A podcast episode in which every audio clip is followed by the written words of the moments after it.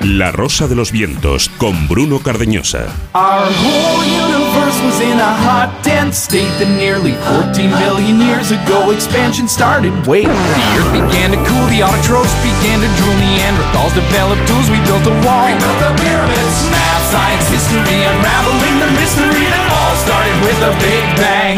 Brilliant. Big Bang Mado. Comado, Comado Martínez, muy buenos, ¿qué tal? ¿Cómo estás? Buenas noches, muy bien. Me alegro, me alegro. Mado, eh, el mundo de los videojuegos a ti te fascina, ¿no? a mí me encanta. Yo sabéis que soy una gamer empedernida. Y aún nada más, que te ayudan a conseguir trabajo. ¿En serio? Qué guay, ¿no? En serio, en serio. Pues no es la primera vez que se realizan estudios sobre los beneficios de jugar videojuegos y las habilidades cognitivas que se desarrollan. Y ahora tenemos otro estudio recién salido del horno que dice que ayuda a conseguir trabajo porque las empresas valoran y mucho, de forma muy positiva, todas las actividades blandas que se desarrollan al jugar. Y la gente se estará preguntando, ¿pero son las habilidades blandas? ¿Qué, es? ¿Que das la mano como un blandengue? Claro. Pues no. Eh, en gerencia de las organizaciones, por ejemplo, aprendemos que un gerente puede tener habilidades duras y habilidades blandas. Las duras eh, son las técnicas, por así decirlo, los conocimientos que debes adquirir, ¿no? Pues para dirigir una organización, pues dependiendo de lo que sea, ¿no? Mientras que las habilidades blandas tienen que ver con lo que trae ese gerente de serie, por ejemplo, cómo gestiona sus emociones, las habilidades sociales que tiene, el trabajo en equipos, si es capaz, si no es capaz de liderar equipos, cómo funciona todo eso. Bueno, pues esas son las habilidades que uno desarrolla cuando es gamer, o sea, cuando juega habitualmente videojuegos.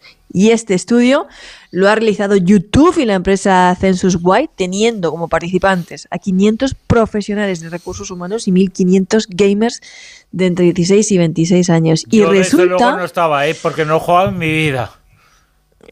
Pero Bruno, a la maquinita la habrás echado por lo menos. A la de ah, los recreativos. En absoluto, nunca, jamás en la vida. Pero, mm, pero bueno, pero nada, nada, nada. Nada, al pinball. Solamente a sacar la pelotita y ya está, y a darle al mando. A la izquierda, a la derecha, y ya está.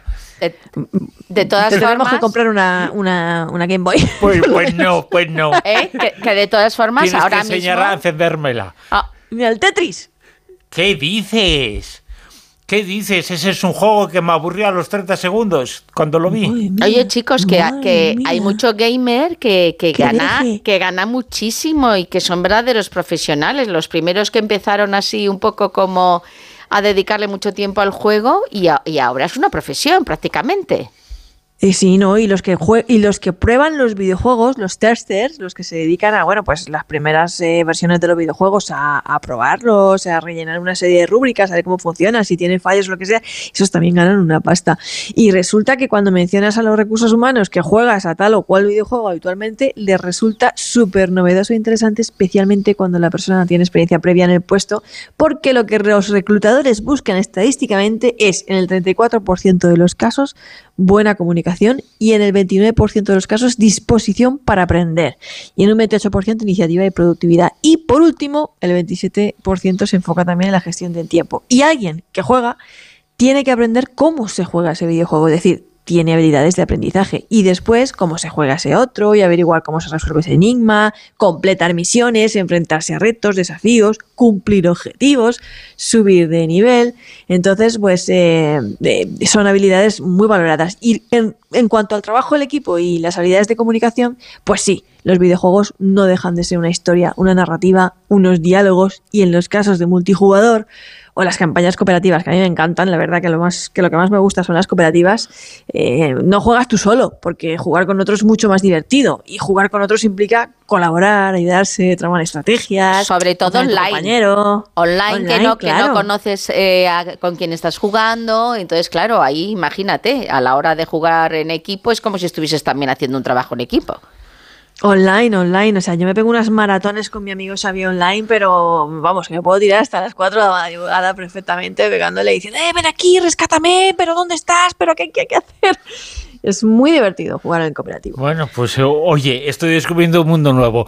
Un mundo que tiene su historia porque han quedado atrás, algunos nos quedamos ahí pero han quedado atrás en la época de los arcades, de los juegos en de marcianitos en de toda la vida. Mm.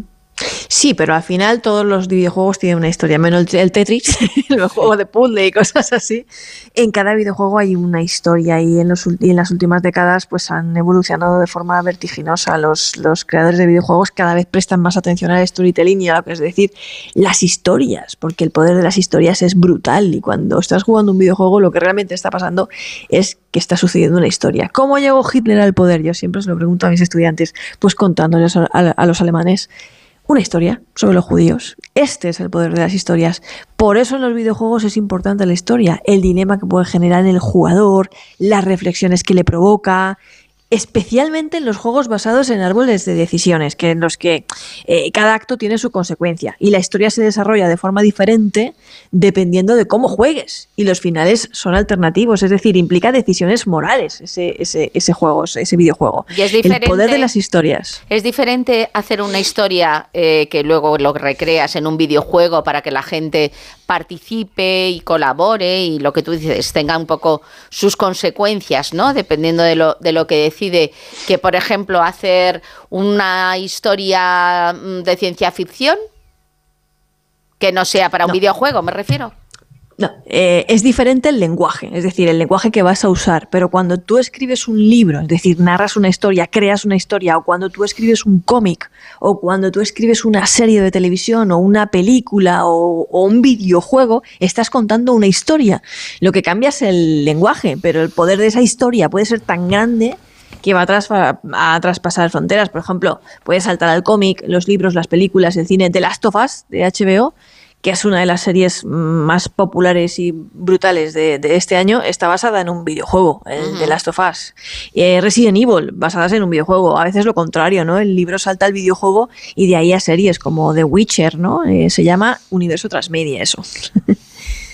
Bueno, pues eh, esa es la historia de los eh, videojuegos que genera una serie de facultades que son importantes eh, que conozcamos porque tiene mucho que ver, por ejemplo, tú vas a impartir un curso que tiene mucho que ver con este asunto, con los videojuegos.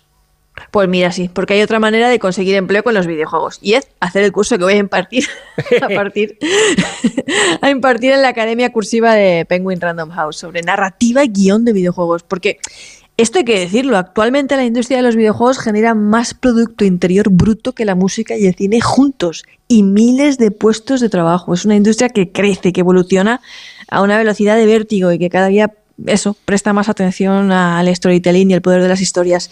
El único requisito para hacer este curso, para quien nos esté oyendo, es que seas un apasionado de los videojuegos, eh, también guionistas, desarrolladores de videojuegos y bueno, en este curso voy a enseñar cómo crear una buena narrativa de videojuego y lo más importante, cómo escribirla. Así que si alguno de nuestros oyentes quiere darle al insert coin, el plazo está muy abierto y luego dejo el enlace en mis redes sociales que empezamos las clases el 3 de julio. Para quienes eh, nos quedamos en la prehistoria, eh, también vale. También vale, también vale. Sí, sí, si quieres hacer un videojuego, yo te enseño a escribir. Sí, sí, porque yo lo más parecido a un videojuego que conozco es el ajedrez y las damas. Vale, pero que sepas que en las actividades te voy a poner a jugar. ¿Así? De ejercicio. Pero hace ah, falta ordenador. Hace falta eh, ordenador. pues ordenador sí, tenga, te vale. El móvil también, a lo mejor. Ah, que también vale el móvil, el ordenador. O sea, una pantallita, También vale, también vale. Una pantallita. Le, estás, le, estás, haciendo feliz, vamos, se va a apuntar y, y sofacto. bueno, eh, que la gente busque por Ramadía Rosavientos y Mado Martínez en Twitter, en redes sociales, en Instagram, en Mado Martínez eh, nos informa sobre cómo ese curso es importante sobre el mundo del videojuego. Yo puedo decir eh, lo que sea, pero evidentemente es una industria muy, muy importante. Es una industria que también tiene su enseñanza y que tiene su conocimiento casi casi científico porque tiene mucho que ver con el mundo del trabajo, el mundo de lo laboral. Es un mundo muy importante, es el mundo es una industria que, insistimos, ese dato que nos has dado, es mucho más importante, por ejemplo, que la del cine o la de la música. Pues no es más importante, pero sí está generando muchísimo más ingresos y facturando muchísimo más millones al año porque realmente se ha convertido en, bueno, en, una de, las formas favoritas de consumir historias, que es una historia interactiva. Al fin y al cabo, jugar una historia, pero es consumir una historia y disfrutar y meterte en un mundo. Y los videojuegos de mundo abierto, por ejemplo, en ellos casi que lo que menos importa es la misión. Al final lo que te gusta es estar en ese mundo, explorarlo Em, em, interceptar, hacer misiones secundarias, ¿no? Yo creo que es a mí me parece un mundo maravilloso. A mí el tema de los videojuegos me, encanta. Y al igual que el mundo audiovisual, creo que es un trabajo de familia, ¿no? Porque al final cuando se hace un videojuego son cientos de personas trabajando en ese proyecto eh, que puede durar años, ¿no? Hay videojuegos que se tarda tres, cuatro años, cinco años en desarrollarse. Claro, porque mm. eh, hay, hay muchos, hay mucha competencia, porque me imagino que también tiene que, ver mucho eh, ese trabajo en equipo con los diseñadores, con los que hacen los gráficos. ¿Cómo se inicia? ¿Primero la historia o va un poco todo en paralelo? Lo primero es la historia. Eh, o sea, sin historia no hay videojuego. Lo primero es la historia. Luego decidir el género. Si va a ser un survivor, si va a ser un shooter, si va a ser un multijugador, qué tipo de juego va a ser, ¿no? A veces, pues, eh, prácticamente los, los, las grandes compañías de, desarrollo de videojuegos, pues, eh, tienen a su propio equipo ya trabajando en, en, en, en plantilla, pero cuando buscan un, experto en guion, en narrativa y guion de videojuegos, normalmente en las pruebas de selección de personal le van a pedir una serie de, habilidades y destrezas de dominio del guion, ¿no? que al fin y al cabo es un guion cinematográfico, cinemático, como el que podemos escribir para una serie o, una película. Y luego están eh, los árboles de decisiones, ¿no? que es donde tienes que echarle mucho músculo como guionista porque, bueno, pueden pasar muchas cosas en un videojuego dependiendo de tus decisiones y jugar miles de horas diferentes a otras miles de horas diferentes dependiendo de la decisión que tomes en ese momento, ¿no? Y ahí también es importante manejar una serie de, herramientas, de software, de diagramas de flujo para, para, no perderte. Mado Martínez, el mundo de los videojuegos y su importancia y su relevancia esta noche en Big Bang Mado con eh, Mado Martínez. Mado, gracias. Game Power. Game over.